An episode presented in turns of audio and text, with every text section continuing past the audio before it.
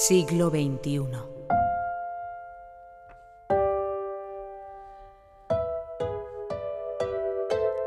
Cuanto más se observa el universo, surgen preguntas que muestran lo poco que se sabe de él. En los próximos minutos eh, te mostramos algunos cuerpos celestes extraños que desafían a las leyes físicas y el conocimiento que hay sobre todo lo que rodea y está fuera de la Tierra, que se detectan como sorpresas, eh, como si alguien los pusieran ahí de vez en cuando para desafiar nuestra inteligencia.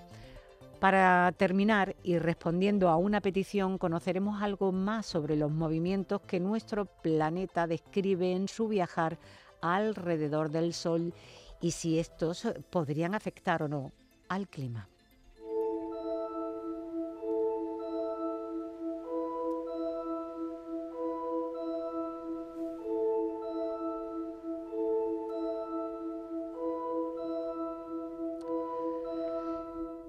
Jesús, el primer elemento extraño del que vamos a hablar ha sido catalogado como un sacacorchos cósmico. Se trata de una formación que es difícil de definir porque mm, no hay nada parecido descubierto hasta ahora. ¿A qué distancia de, nosotros se encuentra este objeto celeste y qué nos puedes contar sobre él? Bueno, está a unos 9.000 millones de años luz, o sea, no tenemos que preocuparnos de golpearnos contra él porque no lo vamos a hacer, ya que está a una distancia considerable. Si tenemos en cuenta también que el universo está en expansión, esta distancia podría estar variando constantemente. Esto hemos de aclararlo ya que aunque nosotros estamos dando distancias espaciales constantemente, es cierto que lo hacemos para tomar, bueno, lo hacen, en este caso los astrónomos y nosotros lo divulgamos, para mantener una coherencia en cuanto a la información en sí. Tenemos que relativizar algo, tenemos que dar algún tipo de información. Lo mismo que un vehículo. Eh, cuando pasa por la carretera determinamos la velocidad a la que va cuando nosotros lo observamos, pero no en todo momento desde un punto A a un punto B. Algo parecido pasa con las galaxias cuando estamos, eh, cuando hablamos de ellas. Bueno, cualquier objeto celeste. ¿Por qué se trata de un sacacorchos? Bueno, esta formación tiene una, manera de ser representada en el espacio como en espiral hacia abajo descendente, pero con la misma distancia desde un eje central en todas sus partes, de tal manera que parece la espiral de un sacacorchos, de ahí que se haya denominado con ese nombre. Eh, desafía muchísimas teorías sobre el universo tal y como las conocíamos hasta ahora mismo. En primer lugar, pues porque no es un objeto plano, como esperamos que sean todas las formaciones, bueno, casi plano, como esperamos que sean casi todas las formaciones espaciales conocidas. Me estoy refiriendo tanto a, em, eh, galaxias como a unos cúmulos de estrellas que no a otros ciertos objetos celestes como las nubes de gases, que en estos casos son más bien amorfas. Pero aquella formación que es similar a una galaxia, normalmente la solemos representar mentalmente de una manera algo plana. En este caso no lo es. Desafía, en primer lugar, ese conocimiento que tenemos sobre el universo. En segundo lugar, desafía porque tiene eh, unos 1300 eh, de años luz de ancho en la espiral desde el eje central, en cada una de sus partes y es totalmente igual en ella, de tal manera que nos, nos explicamos cómo es posible esto, ya que se supondría que estaría eh, metido como si fuera una especie como de cilindro y dentro estaría esta galaxia dando vueltas. Porque de alguna manera la distancia que tiene y el tamaño que tiene necesariamente tendría que ser atraída por fuerzas gravitacionales en toda su extensión, vertical o horizontal, dependiendo de cómo esté ubicado en el espacio, y no es así. Es otra de las cosas que no entienden los científicos. Y en tercer lugar, em, su brillo. Si no fuera porque está a una distancia tan grande, teniendo en cuenta el brillo que desprende, y si estuviera a una distancia un poco más cercana, pues podríamos verlo incluso con un brillo mayor que Júpiter o Saturno, algo que desconcertaría y bastante a la observación de nuestro espacio. Afortunadamente no es así. Eso, eso es grosso modo lo que podemos hablar de esta extraña formación francamente, mm, la circunferencia de 4.000 millones de años luz también es otro detalle importante a tener en cuenta. Con lo cual estamos hablando no de un objeto gigantesco, estamos hablando de algo descomunalmente grande que además, si nos basamos o nos guiamos o nos atenemos a las leyes actuales de la física del universo, no debería existir ni siquiera estar ahí.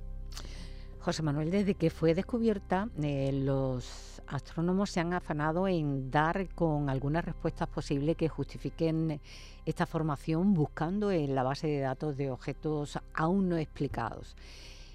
¿Han hallado la manera de argumentar la naturaleza de este sacacorchos?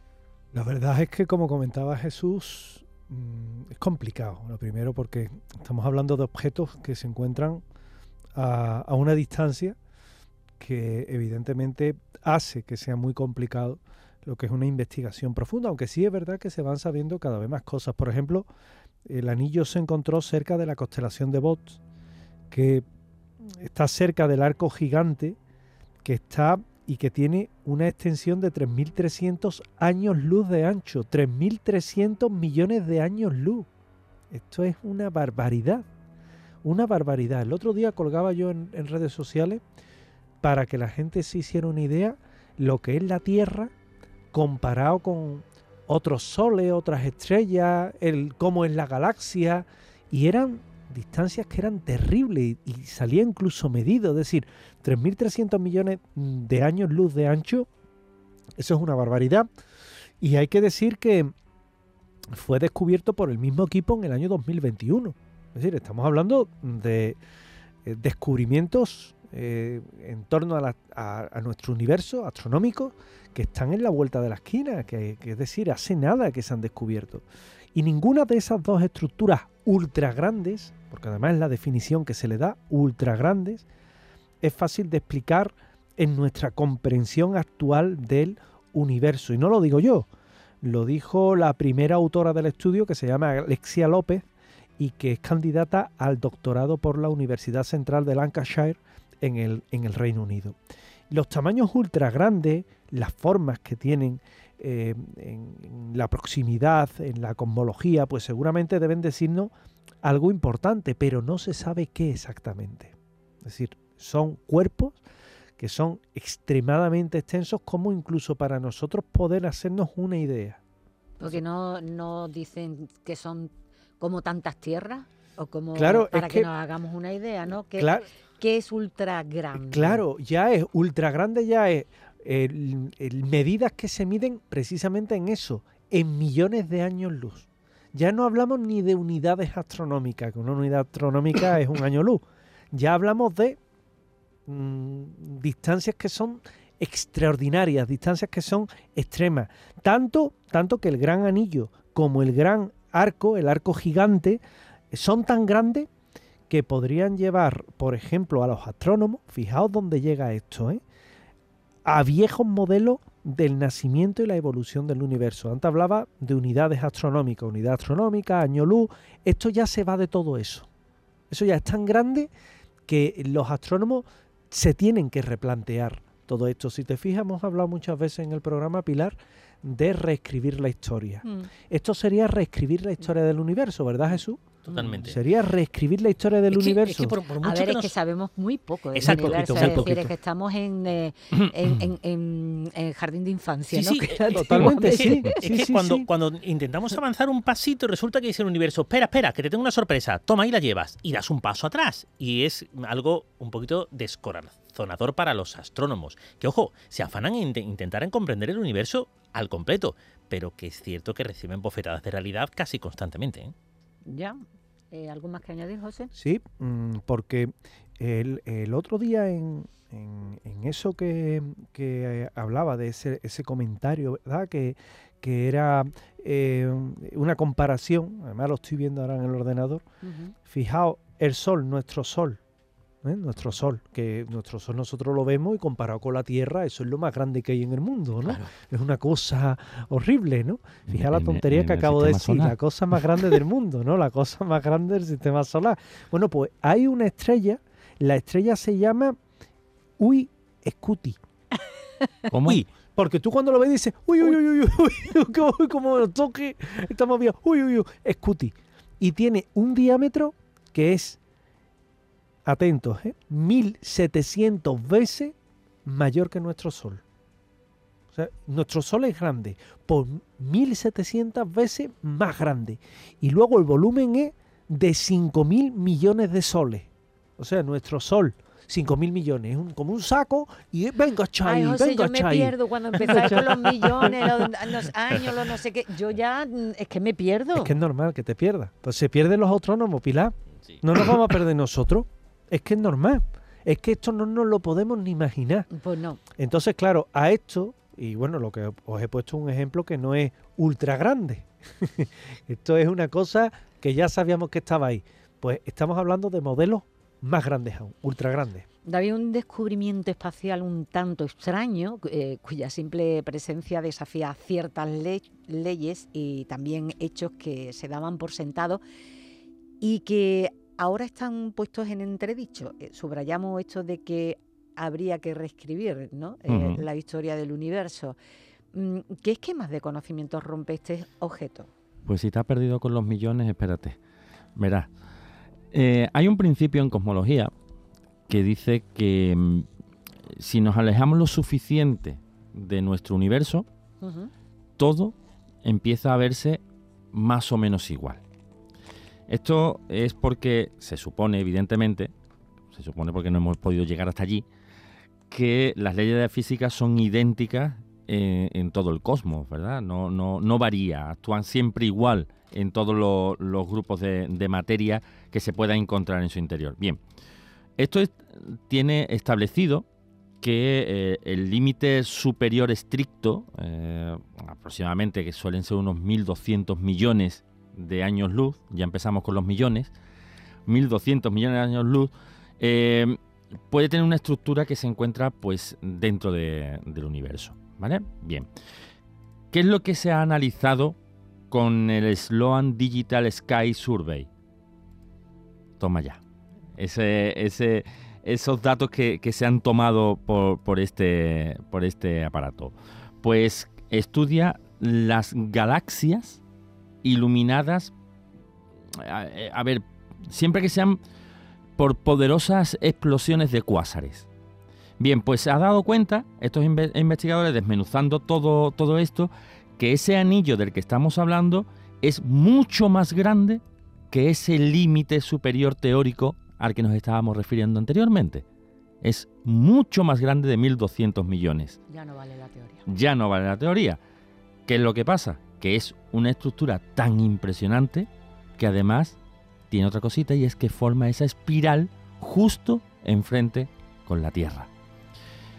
Ese gran anillo, nos dice eh, en este caso eh, López, la doctora López, que ese gran anillo y ese arco gigante del que estábamos hablando eh, están justo a la misma distancia de nosotros. Claro, si están a la misma distancia de nosotros, puede suponerse una cosa, y es que tanto uno como el otro forme parte de un mismo conjunto, con lo cual estamos hablando de algo muchísimo más grande. Muchísimo más grande. O sea, si antes estábamos hablando de ultra grande, aquí ya estamos hablando de mega grande. Porque esto ya, esto ya se saldría de, las medidas que podríamos tener o que nuestra, nuestra cabecita pues puede llegar a comprender. Así que estamos de, ver- de verdad ante un descubrimiento bastante importante. Mm. Jesús, eh, sin embargo, eh, otros astrónomos se han atrevido a especular sobre su creación y su presencia en el universo.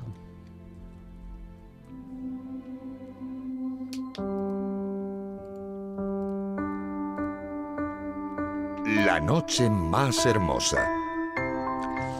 ¿Cuáles son los argumentos que explicarían esa, eh, su naturaleza? Bueno, no está claro, no está claro. La verdad que, como decíamos anteriormente, eh, los astrónomos están un poco sorprendidos por la formación tan extraña. Aunque no es la única, ya que hay otras que están siendo investigadas que tienen unas condiciones aparentemente similares, eh, sí es cierto que sería hasta ahora mismo la- la más grande observada.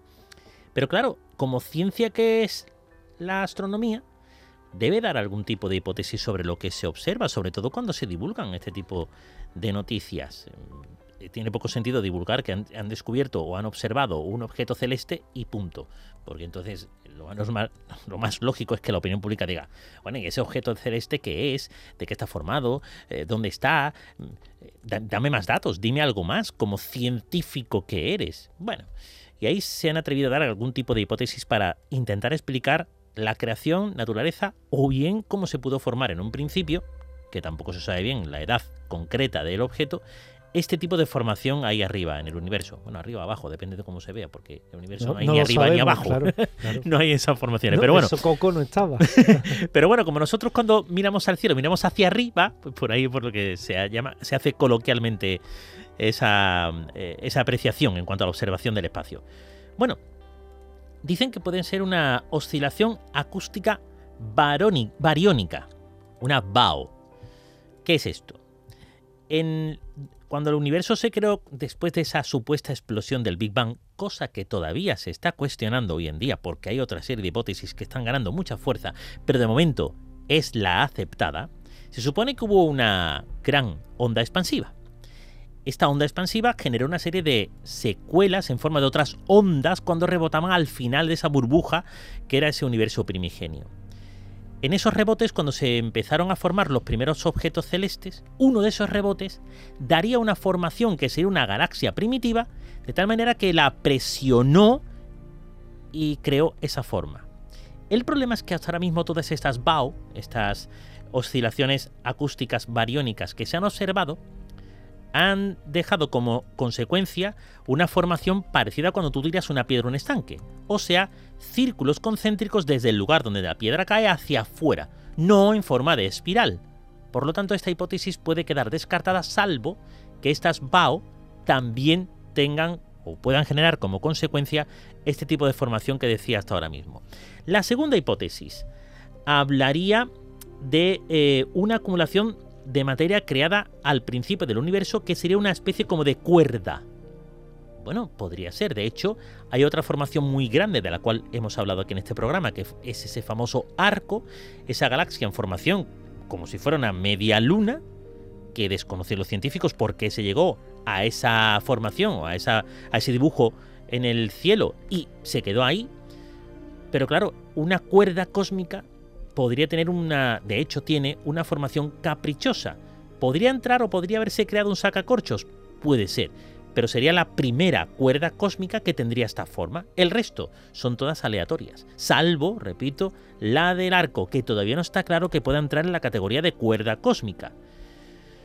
Como vemos, para explicarlo totalmente este objeto mm, no tenemos una hipótesis válida y todas ellas serían posibles. Ahora falta recopilar algo más de información y lo más importante, encontrar más espirales para poder hacer una comparativa y a partir de ahí crear una hipótesis mucho, mucho, más cierta sobre su formación y sobre su naturaleza. De momento, lo bonito es observarlo, en fotografías eso sí, porque con un telescopio va a ser que no, observarlo y ver cómo el universo nos sorprende casi, no cada día, sino cada minuto que lo observamos.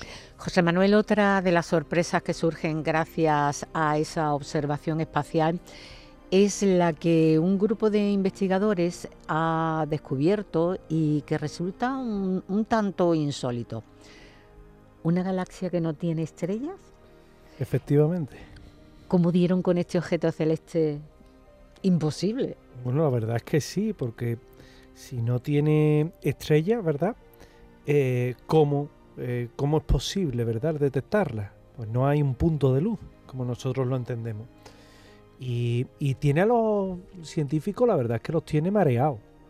¿Por qué? Hombre, porque imagínate, evidentemente hoy día, cuando se explora el universo, se hace con, diferentes visiones, ¿no? Con diferentes aparatos que miden, por ejemplo, espectro infrarrojo, ultravioleta, y te va dando diferentes medidas.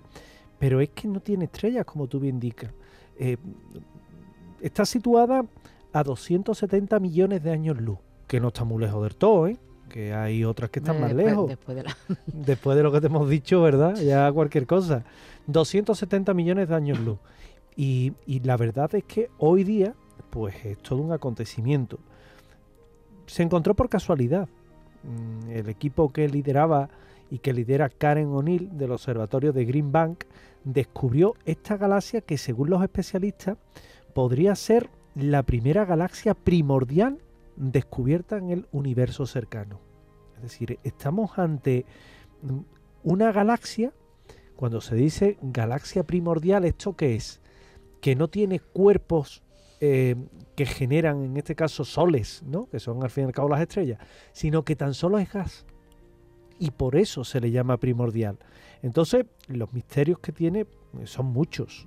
¿Por qué? Porque desde el punto y hora, que es algo que si es primordial está en formación, o puede estar en formación, pero sin embargo no sabemos el tiempo que lleva ahí, sabemos que está a 270 millones de años luz, pero son muchas cosas las, que desconocemos. ¿Dará en un futuro, habrá, por ejemplo, allí eh, planetas, soles? ¿Podremos verlo? ¿Esconde algo ese gas? ¿No lo esconde? ¿Qué es lo que hay ahí? Bueno, pues son misterios que a día de hoy los propios investigadores, los propios científicos están tratando de resolver porque es un auténtico rompecabezas. A ver, me dicen que eh, puede ser que nos hayamos equivocado al decir que una unidad astronómica es un año luz. No, no, yo es que he dicho dos cosas diferentes. Unidad astronómica por una parte, año luz por otra. De, hecho, de hecho, luego lo comento. Cuando digo en las medidas, si rebobina nuestro oyente, mm, rebobina, eh, yo digo, por una parte, la unidad astronómica, que es la diferencia que hay entre la Tierra y el Sol, y luego está otro, otra unidad que tenemos que es el año luz, que es como medimos, por ejemplo, esto de 3.300 millones de años luz de ancho. ¿Y cómo se pueden medir las distancias en año luz? Pregunta Rafael Gómez. Eh, pues eso viene a ser eh, un, año luz en la velocidad que recorre la luz en un segundo, que son no que es un año luz, sino cómo se puede medir esas distancias en, año Para eso, en este caso, lo que hay son modelos, modelos de distancia, que en función de la lejanía que está con respecto al objeto que está siendo observado a través de los radiotelescopios o de los eh, observatorios, tasan en función del brillo, de la intensidad, tasan la posible distancia que haya. Por eso nunca se va a decir 336,7 años luz, porque son aproximaciones. Eh, David, em, esta extraña galaxia, eh, si no está formada por estrellas, eh, ¿cuál sería su composición de acuerdo a lo que se ha descubierto hasta ahora mismo? ¿El gas, como decía José Manuel, o o qué, ¿verdad? O qué, o qué es lo que tiene eso, ¿verdad? Mm. No, lo primero que hay que decir es que la, doctora O'Neill eh, ha reconocido eh, en, el encuentro de la American Astronomical Society, em, ha, declarado que realmente eso lo han encontrado de casualidad. Ellos no estaban buscando eso. Ellos estaban buscando galaxias con un bajo nivel de luminosidad, es decir, aquellas galaxias que tienen pocas estrellas ¿eh? Apocadas, galaxias apocadas. Están apagaditas, mm. ¿verdad? Están ahorrando luz. Eh, pues estas galaxias es la que estaban buscando. Sin embargo, eh, ellos pues se equivocaron con las coordenadas y empezaron a enfocar para otro sitio. Descubrieron de pronto ahí un rastro de hidrógeno que acabó llevándole hasta esta galaxia y vieron que, que, oye, lo que estaban buscando no sería, pero que habían encontrado algo más importante aún. ¿De qué está compuesto? Pues está compuesto solo, está formado de gas. Y claro, eh, como bien decía José Manuel, es esa, esas galaxias del principio de los tiempos, del principio de las, galaxias, de las galaxias. Y esas estrellas, pues parecen que ahí adentro no existen, o al menos, o al menos no se ven. ¿Por qué? Pues porque quizás también estamos hablando todavía de gas. Esas estrellas todavía sean gas. En la investigación original, como digo, lo que estaban tratando de, buscar es esas galaxias de baja intensidad lumínica. Claro, si aquí estamos hablando de una galaxia que es solo y exclusivamente gas, pues eh, estábamos eh, con quizás todavía menos luz, ¿verdad? Que, lo que estaban buscando. Así que, bien, lo que en este caso se han encontrado es eso, solo y exclusivamente gas, Pilar. Jesús, de todas maneras, em, los descubridores em, de esta galaxia están eh, tratando de buscar explicaciones que arrojen luz eh, sobre la razón de su existencia porque mm, aseguran que si es una galaxia, que sí lo es, es lo que aseguran, aunque rompa algunas normas. ¿Cómo defienden esta eh, hipótesis que ellos lanzan? Bueno, eh, cuando ellos buscaban ese tipo de galaxias oscuras o galaxias que realmente tuvieran unos soles muy pequeños, lo que están tratando, lo que estaban tratando de analizar, y sí con su trabajo delante, es eh, aquellas galaxias que por sus características pudieran tener una apariencia de galaxia primitiva, pero primitiva del todo, o sea, una formación con una gran cantidad de hidrógeno y otros gases que sean eh, el inicio, el caldo de cultivo para que se unan por efectos gravitacionales en soles y posteriormente estos, también por efecto gravitacional, empiecen a atraer material, en este caso escombros, hasta formar planetas a su alrededor. O sea, estaríamos hablando de una especie de galaxia bebé. Pero claro, hay una serie de controversia en torno a la astronomía sobre eh, cómo se forma una galaxia, en primer lugar, y después cómo deriva en la formación de distintos sistemas solares. No se sabe bien cómo se hace todo esto. Se tiene ciertas ideas en base a los estudios que se han realizado hasta ahora mismo. Uno de ellos partiría precisamente de la búsqueda de galaxias casi invisibles, entre comillas. Pero claro, lo que se han encontrado no corresponde a lo que se ha em, visto hasta ahora mismo en cuanto a ese prototipo de galaxia primitiva o de comienzo de la formación galáctica. Se ha encontrado algo que parece que tiene una formación más sólida, con más tiempo. Luego, la manera en la cual los astrónomos que han hecho este descubrimiento defienden lo que han eh, divulgado es que, bueno, no sabemos bien cuáles son las etapas de desarrollo de una galaxia hasta que llega a ser como nosotros la conocemos hoy en día, a la nuestra, la Vía Láctea y por extensión al resto. De hecho, estas galaxias, esta en concreto, está muy alejada de otras y se supone que por eso es por lo que no se ha desarrollado del todo hasta formar esas estrellas, porque faltan tirones gravitacionales que hagan que esa eh, eh, estructura de fuerzas, ese sistema de fuerzas de marea, de tira y afloja, eh, concluyan con ese calentamiento suficiente para que el gas se mueva mucho más rápido, para que exista una acción gravitacional mucho más fuerte y por lo tanto empiece a emerger esa vida galáctica que nosotros denominamos galaxia. Pero los patrones iniciales en cuanto a su composición y formación, sí los tiene. Con lo cual podríamos considerar que es una galaxia en sí, aunque no tiene en su contenido los objetos necesarios para que sea comparada o sea denominada como galaxia propiamente dicha. Ahí existe un debate, pero yo estoy más de acuerdo con esa última hipótesis. La primera, la cual no sabemos cuáles son los pasos que se da una galaxia desde que empieza hasta que llega a ser como no es la nuestra, y la segunda, que tiene suficiente materia en este caso en forma química, como para poder asegurar que sí, que es un prototipo de galaxia que puede evolucionar en un futuro. Eh, José Manuel, otra de las sorpresas cósmicas eh, la aporta un grupo de investigadores que han descubierto un planeta que no debería existir. Em, esto rizaré el rizo. Eh, ¿Por qué consideran que este cuerpo celeste es un desafío a la realidad? Bueno, cada vez que se descubre un exoplaneta, ya de por sí es un acontecimiento. ¿Os acordáis cuando descubrieron los Kepler? Eh, que Kepler hay unos pocos. Pero ya de por sí extrañaba. Pero ahora este planeta eh, lo ha descubierto la Universidad de Pensilvania. Ha publicado un estudio, un, estudio sobre la gran sorpresa que ha supuesto porque, mm, bueno, entre otras cosas, mientras que se analizaban exoplanetas, eh, era que fueran a encontrar uno que fuera gigantesco.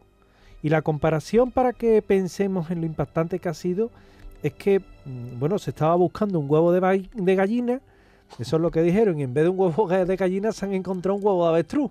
¡Eh, ala! Ahí lo lleva. Es decir, bastante más grande. Y es un exoplaneta que ha sido bautizado con el nombre de LHS, que tiene, mm, tiene eh, nombre de empresa de mensajería, LHS 3154b que es como se ha llamado.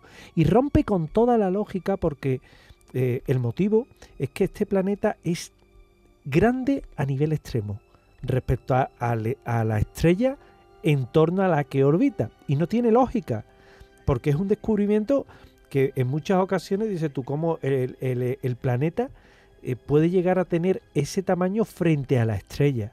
Bueno, pues la verdad es que no se sabe, pero siembra muchas dudas siembran muchas dudas porque la estrella en torno a la orbita es una estrella M, es decir, no debería tener capacidad suficiente para dar forma a un planeta de ese tamaño, por el tema de, la acción que tiene, pero sin embargo, sobre el papel, estos datos todavía se confunden más porque la estrella es mucho más pequeña y menos luminosa que el Sol, mientras que LHS 3154b tiene un peso que es 13 veces superior a de la Tierra. Es decir, es una información muy compleja la que nos está llegando y sin embargo, bueno, pues no podemos negar la evidencia. Es real, está ahí, existe. Hmm.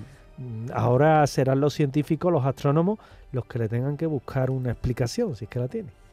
David, como en los casos anteriores, eh, su descubrimiento fue por casualidad, eh, ya que se lo encontraron mientras intentaban encontrar otros objetos espaciales. ¿Qué era lo que estaban buscando? ¿Un huevo? Pero de todo- dicho José Manuel. José, José Manuel ha sido ben- benévolo en ese sentido, porque ha dicho Ya. de gallina y estaban buscando precisamente uno de codorní y ahí se encontraron con uno de avestruz. O sea que sí, y te explico el porqué.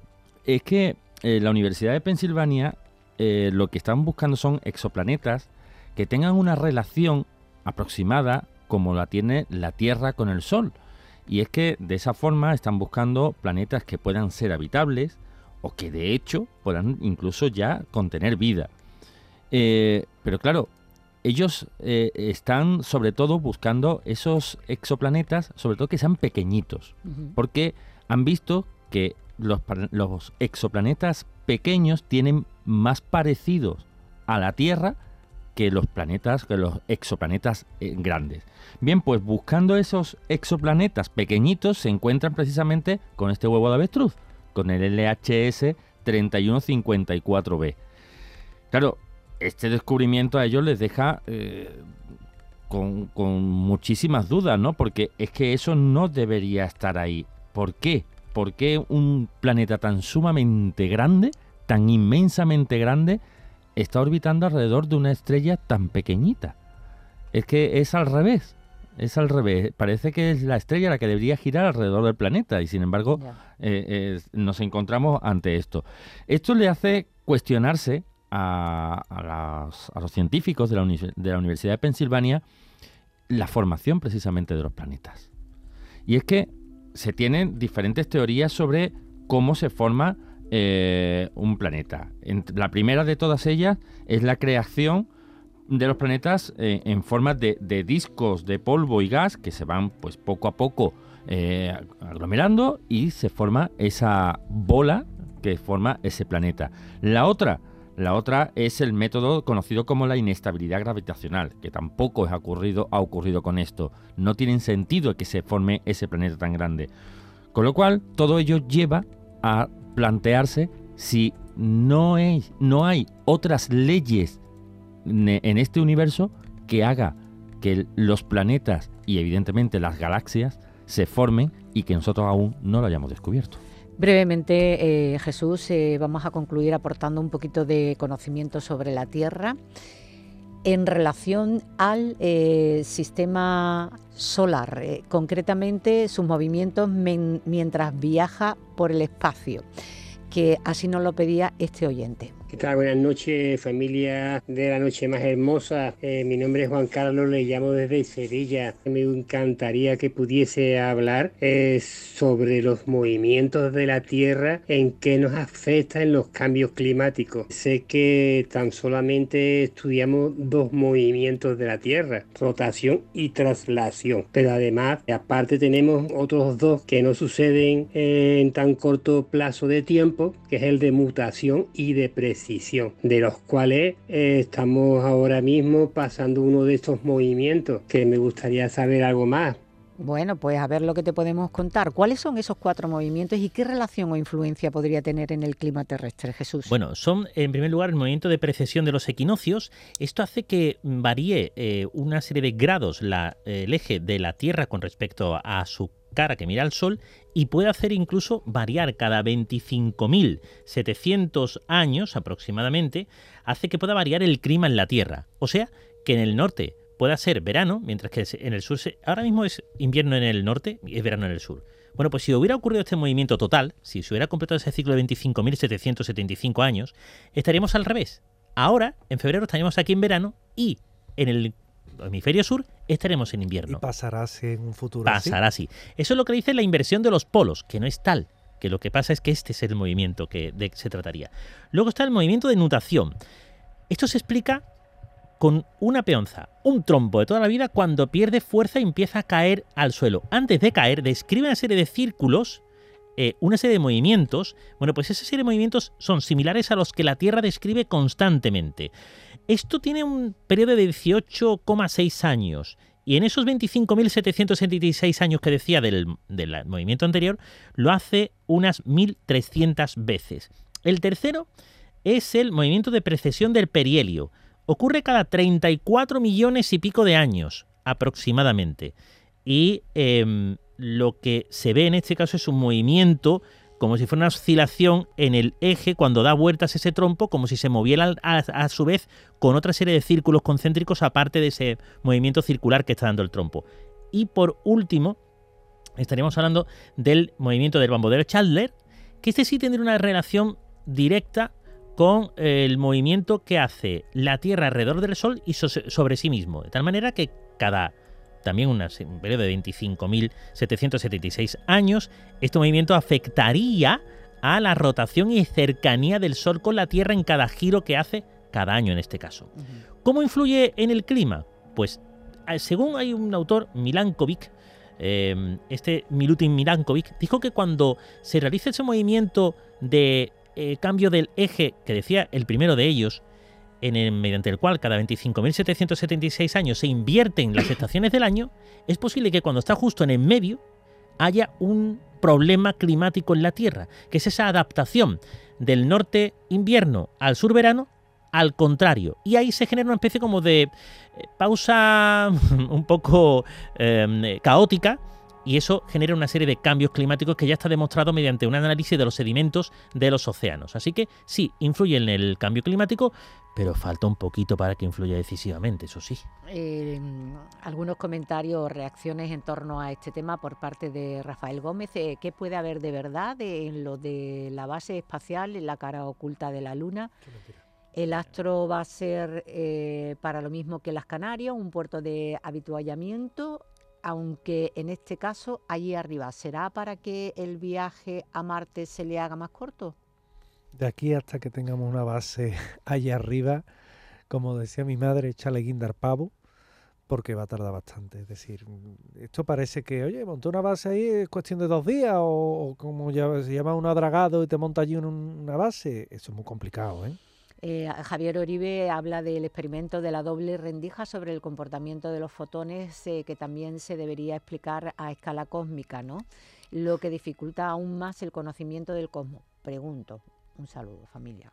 No sé si quería añadir algo a lo que ha dicho. Mm, es que cuando hablamos de todo esto, eh, evidentemente, como comentaba nuestro oyente, estamos a unos niveles que se escapan un poco ya de la comprensión y de lo que son las medidas.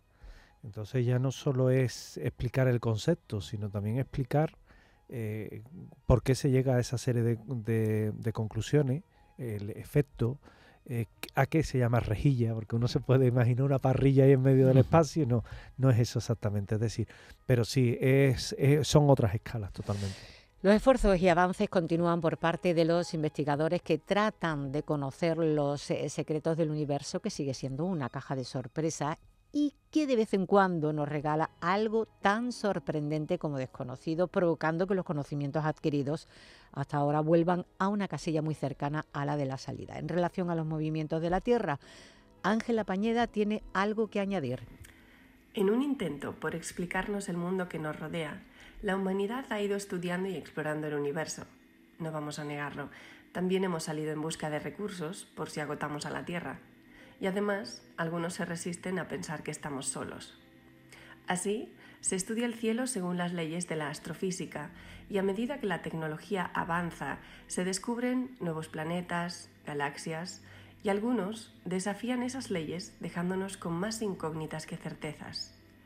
No cabe duda de que hemos desarrollado grandes teorías científicas que nos han llevado a explicar fenómenos complejos, pero ¿somos capaces de ver todas las dimensiones del universo? Algunas teorías hablan hasta de nueve u once dimensiones. Entonces, ¿qué tanto no estamos viendo?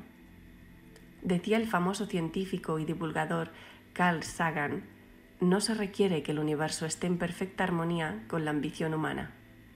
Y es que, a pesar de la ilusión de orden cósmico que podamos tener los humanos, el universo funciona según sus propias reglas.